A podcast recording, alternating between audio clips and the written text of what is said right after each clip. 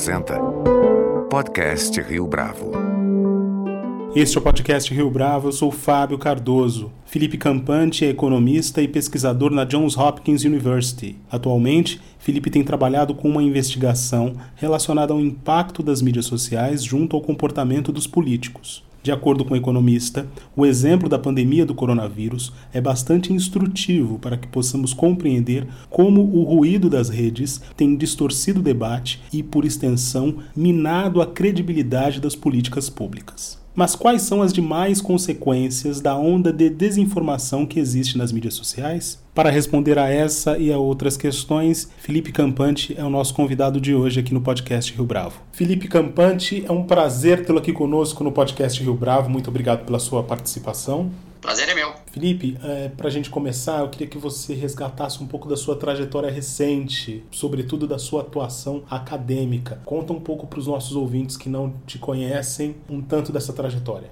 Olha, eu sou um economista, comecei estudando economia na UFRJ nos tempos é, na graduação, depois fiz mestrado na PUC do Rio e aí vim a fazer o meu doutorado em Harvard, inclusive sob orientação do, do Alberto Alesina, que faleceu nesse último fim de semana. É, e eu sou, é, em função dessa trajetória, que a gente chama de um economista político, né? É um economista que está ali é, transitando um pouco na fronteira entre a economia e a ciência política, quer dizer, tentando entender os fenômenos políticos e como eles se, se relacionam com os fenômenos econômicos e, e olhando para isso assim com, com o instrumental da economia. E assim, de forma ampla, o que realmente me interessa assim do ponto de vista de pesquisa é tentar entender o que, que, são as coisas que condicionam assim o comportamento dos políticos que não são necessariamente aquelas coisas mais aquelas instituições mais formais né? É, constituição as leis ou o que seja e um pouco mais tentar entender é, os elementos mais informais por assim dizer né? Quer dizer a atuação da mídia a pressão que os cidadãos podem exercer por meio de protestos ou, ou, enfim, tentando fazer as suas vozes chegarem até os políticos. Então, especialmente assim, contextos como eu acho que é o caso brasileiro, na verdade, assim, acho que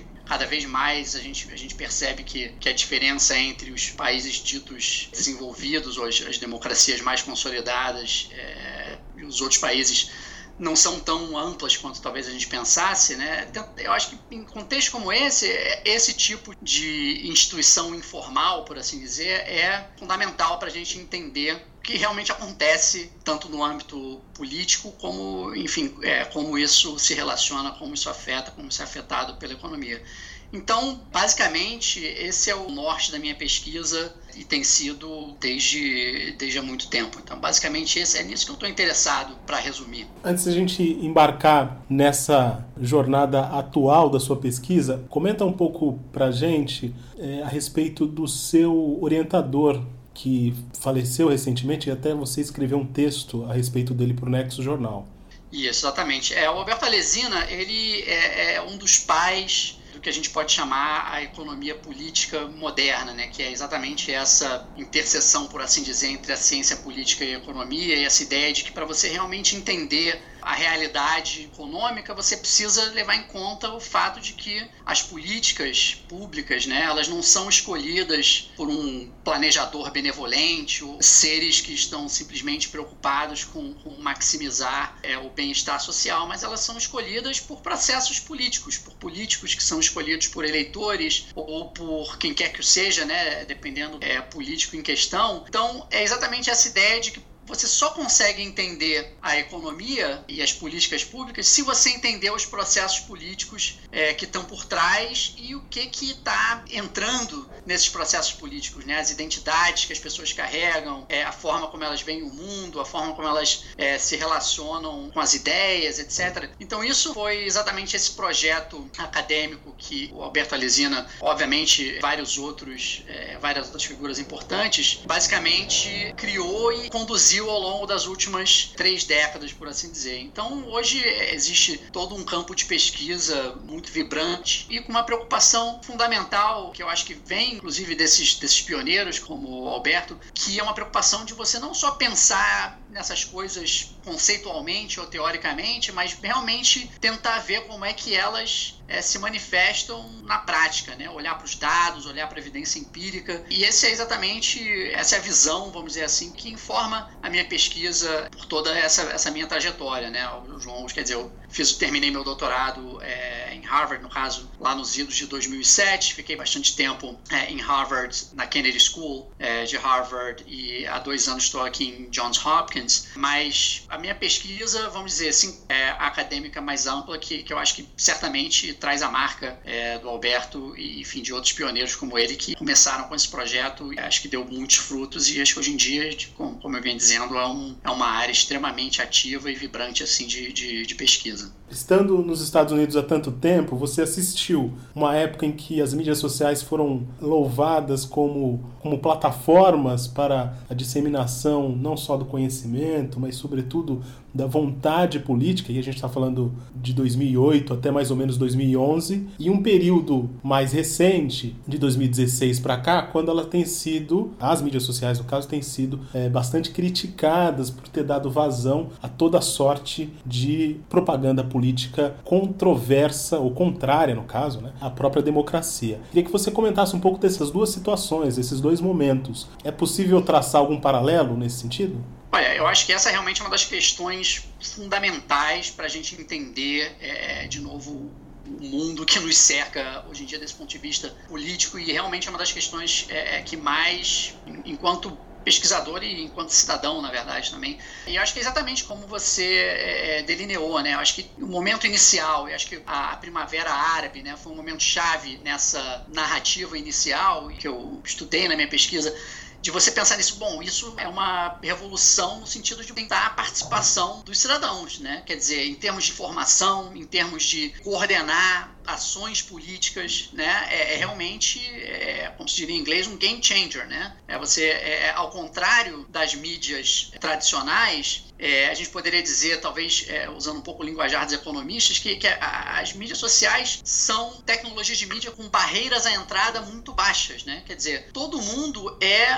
produz conteúdo para mídias sociais, né? Você não precisa é, ser o dono de um jornal, o dono de uma televisão, todos nós somos é, produtores de conteúdo. Então isso, obviamente, né? Você projetaria que isso vai levar a um aumento na mobilização, na participação política, que vai ter uma contrapartida em termos do comportamento dos políticos, né? Quer dizer, é, em termos de, de quanto eles respondem aos eleitores, né? Tanto porque eles, uma forma pela qual os eleitores podem exercer pressão, como de novo uma forma pela qual os, os, os políticos podem inclusive aprender sobre quais são as preferências e os, os desejos dos seus eleitores, né? Então, naturalmente você teve esse movimento inicial. E eu diria que, inclusive, é, no caso brasileiro, por exemplo, né, onde a mídia tradicional, se você pensar né, do ponto de vista da cobertura desempenho do trabalho de deputados ou de políticos locais, você tem um ambiente de mídia assim muito muito limitado, né? Quer dizer, é, a circulação dos jornais no Brasil é muito baixa, é, rádios têm uma presença desigual assim no território, quer dizer, você imaginaria que especialmente no caso como do Brasil, esse potencial positivo seria é, extremamente assim de primeira ordem, né? Agora, uma coisa que a gente não percebeu, acho, naquele momento, mas que depois ficou claro, é que os políticos também são os, os agentes políticos em geral, né, também são produtores de conteúdo nas mídias sociais, né? Então, as mídias sociais elas oferecem essa possibilidade muito mais do que mídias tradicionais, né? Quer dizer, antes você para você controlar a mídia, você precisaria um aparato de censura, você precisaria ter conexões com os donos da mídia, quer dizer, um número de atores políticos, vamos dizer, que teriam esse acesso à mídia nesse sentido. As mídias sociais, elas abriram essa possibilidade para os políticos também. E o que a pesquisa que vem fazendo, né, com colaboradores, um time brasileiro, inclusive, Cláudio Ferraz, o Pedro Souza, o Pedro Pessoni, a gente estudando as mídias sociais, a gente vê que isso muda a perspectiva. E eu acho que de uma forma mais ampla, isso é uma forma que a gente pode entender o que veio acontecendo mais recentemente, na medida em que acho que os políticos foram aprendendo a usar as mídias sociais e incorporar isso no seu arsenal. Então, isso acho que é um, é um elemento. E um outro elemento que eu acho que se revelou mais recentemente, ou pelo menos eu acho que é uma hipótese bastante forte, é que o próprio mecanismo de funcionamento das redes sociais, ele tende a, a selecionar e favorecer conteúdos mais polarizadores. Quer dizer, o conteúdo que tende a gerar mais reação na mídia social é aquele conteúdo que gera reações fortes, né? Ou de favoráveis ou, ou desfavoráveis, né? Quer dizer, polarizando. E é isso que gera reação e aí é isso que o algoritmo vai amplificar, porque o algoritmo quer maximizar as reações para poder, enfim, vender isso para os anunciantes. Então você tem essa outra dimensão na qual eu acho que existe esse componente polarizador das redes sociais. Então o que a gente está vendo é, ultimamente é que é, aquilo que parecia uma força eminentemente positiva, é do mínimo ela tem outros aspectos também. Então acho que é isso que a gente vem aprendendo e está tentando realmente aprender cada vez mais na medida em que a gente vai juntando mais dados e tentando entender melhor esse impacto que as mídias sociais vêm tendo e, e podem é, vir a ter. Interessante, Felipe, porque o que a gente percebe, sobretudo a partir de alguns insights que foram sendo apresentados por outros pesquisadores e outros autores, é que houve uma inflexão na última década de personalidades e de atores que passaram a influir nesse debate nas mídias sociais. Juliano da Empoli publicou num livro que saiu no Brasil recentemente uma obra chamada Os Engenheiros do Caos na qual ele cita, ele perfila né, alguns personagens, entre eles o Steve Bannon, nos Estados Unidos, e o Dominic Cummings, é, no Reino Unido. Ele mostra como é que essas figuras compreenderam a lógica de funcionamento das mídias sociais e fizeram esse uso nefasto, ou seja, provocando aí uma alteração antissistêmica no âmbito da governança. Você também acredita que figuras influentes tiveram esse papel decisivo em relação às mídias sociais? Olha, não sei se eu caracterizaria isso como tendo sido é, causado por fulano ou cicrano, embora eu acho que houve pessoas que cumpriram esse papel, como Steve Bannon, tal, você mencionou, mas eu acho que mais do que isso, eu acho que isso vem de fatores estruturais que talvez essas pessoas tenham sido pioneiros em compreender, mas que estão aí, então meio que seriam compreendidos é, é, é, de uma forma ou de outra. E eu acho que isso tem a ver exatamente com essa questão que eu estava falando de como as mídias sociais elas são diferentes diferentes termos da facilidade de acesso. Então isso na verdade revoluciona como, vamos dizer, um, um político ou um autocrata, por assim dizer, é, se relaciona com a mídia, né? Porque pensa do ponto de vista de um político, de um ditador tradicional, né? Como é que você vai controlar a mídia? Você tem que controlar o acesso, né? Então você censura, controla a TV pública, né? Você tá lá exigindo que, que as estações de rádio transmitam seus discursos, ou que seja, quer dizer, você tem que controlar diretamente essas mídias, os poucos canais de mídia que existem. Quando você passa para esse ambiente das mídias sociais, você primeiramente poderia ter pensado, bom, agora complicou, né? Como é que o cara pode controlar os canais de mídia quando existem infinitos canais de mídia? Né? Cada cidadão é, à sua maneira, um produtor de conteúdo, como eu venho dizendo. Né? Então, isso aí realmente completamente inviabiliza controle político da mídia. Isso que a gente pensava lá atrás. Agora, o que a gente não viu e o que esses atores aí é, foram pioneiros em ver é que você não precisa controlar o acesso exatamente porque você pode simplesmente inundar o ambiente de mídia com o seu conteúdo de tal forma que, ainda que as pessoas acessem outros canais que não os seus, vira tudo um grande mafuá, né? Na verdade, tudo vira ruído. Então, o que o autocrata moderno quer, eu acho que o Putin foi é, realmente uma figura-chave, que um cara que percebeu isso, é não necessariamente controlar a internet. Né? Você vê que na Rússia eles não têm o sistema que a China tem, por exemplo, que é um sistema mais tradicional, claro que modernizado, né? Porque, mas é o controle, da, é a censura, né? Putin não está censurando a internet. Ele, na verdade, ele está querendo criar um ambiente no qual as pessoas estão simplesmente inundadas de informação contraditória e de ruído para criar uma situação onde ninguém mais acredita em nada, em que não existe mais verdade, não existe mentira, tudo que existe são interesses e você não confia em ninguém. Então, na verdade, não se trata de você controlar o acesso, não se trata nem de você convencer as pessoas. Você precisa simplesmente criar um ambiente no qual as pessoas não podem confiar mais em nada e elas vão simplesmente ou se ligar naqueles canais que já falam que a pessoa concorda, ou vão simplesmente se desligar, se alienar da política. Então acho que isso é que é a grande sacada desses atores políticos nas mídias sociais, de perceber que não se trata de você controlar acesso, não se trata de você censurar você simplesmente inunda, polui o ambiente de mídia para chegar num equilíbrio, numa situação onde as pessoas simplesmente desconfiam de tudo e abrem mão da própria possibilidade de tentar saber o que é real ou o que não é. Como é que isso interfere diretamente no processo decisório? E aqui eu me refiro às políticas públicas ou mesmo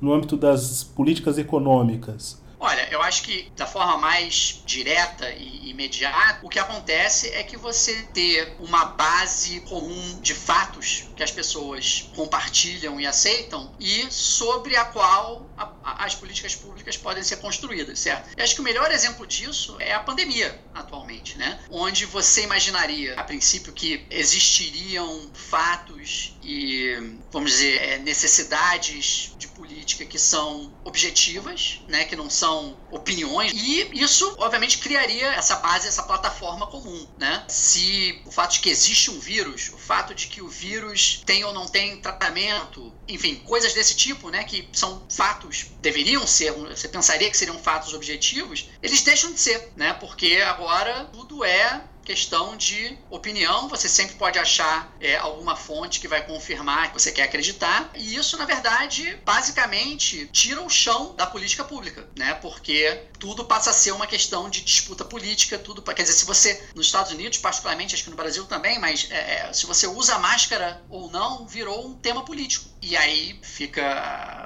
claramente ilustrado como isso distorce o ambiente né, e, a, e a produção de políticas públicas, porque deixa de ser sobre se usar máscaras contém a expansão do vírus e passa a ser, se você usa máscara, está fazendo uma declaração política ou se você não usa. Quer dizer, acho que nesse o exemplo da pandemia ilustra muito bem esse efeito deletério dessa situação onde não existe realidade, existe ruído e existe opinião. Uma última pergunta. Como economista, você é otimista em relação ao Sleeping Giants, esse movimento que se estabeleceu nos Estados Unidos e que veio para o Brasil recentemente, que busca apontar aí uma certa contradição entre os anunciantes e determinadas publicações eh, marcadamente relacionadas aí aos sites de fake news? Olha, é, eu acho que isso, na verdade, é, de novo, ilustra muito bem esse papel político único das mídias sociais, né? Porque você pode olhar para isso e falar assim: isso é uma ferramenta de ação política. As pessoas estão usando as redes sociais para coordenar uma atividade política e expressar, não só expressar, como concretizar ações políticas buscando os objetivos delas. E isso, bom, isso é uma ferramenta de mobilização, esse é o lado positivo, né? Agora, isso também tem o outro lado da moeda que não é tão difícil de ver, né? Como isso também pode ser usado para distorcer o cenário político e você acabar talvez com em uma situação que talvez não, não fosse aquela que foi imaginada por quem, vamos dizer, idealizou aquela ferramenta. Então, de novo, não é dizer que é ruim ou que é bom, assim como não é, é dizer que, que as mídias sociais são ruins ou são boas, mas elas têm essa característica de você facilitar a mobilização, de você facilitar a, expressão de visões políticas, etc. Agora, tudo isso depende da forma como você usa, né? de qual o objetivo que você está perseguindo com essas ferramentas. E eu acho que esse exemplo ilustra bem todo esse potencial que as mídias sociais têm em todas as direções. E eu acho que, que vai ser bem interessante e vai dar muito pano para manga aí para nós pesquisadores tentar entender na prática é, como essas coisas se manifestam e qual o impacto de todas essas possibilidades é, nos diferentes contextos em que elas sejam aplicadas. Felipe Campante, muito obrigado pela sua participação, pela sua entrevista aqui ao podcast Rio Bravo. Prazer foi meu, muito legal, obrigado. Este foi mais um podcast Rio Bravo. Você pode comentar essa entrevista no nosso perfil do Twitter, arroba podcast Rio Bravo, ou no Facebook da Rio Bravo. A nossa lista completa de entrevistas está disponível no Apple Podcasts, no Deezer, no Google Podcasts, no SoundCloud e no Spotify. E no aplicativo O Guia Financeiro, além dos nossos podcasts, você encontra muito mais conteúdo sobre o mundo da economia em diversos formatos.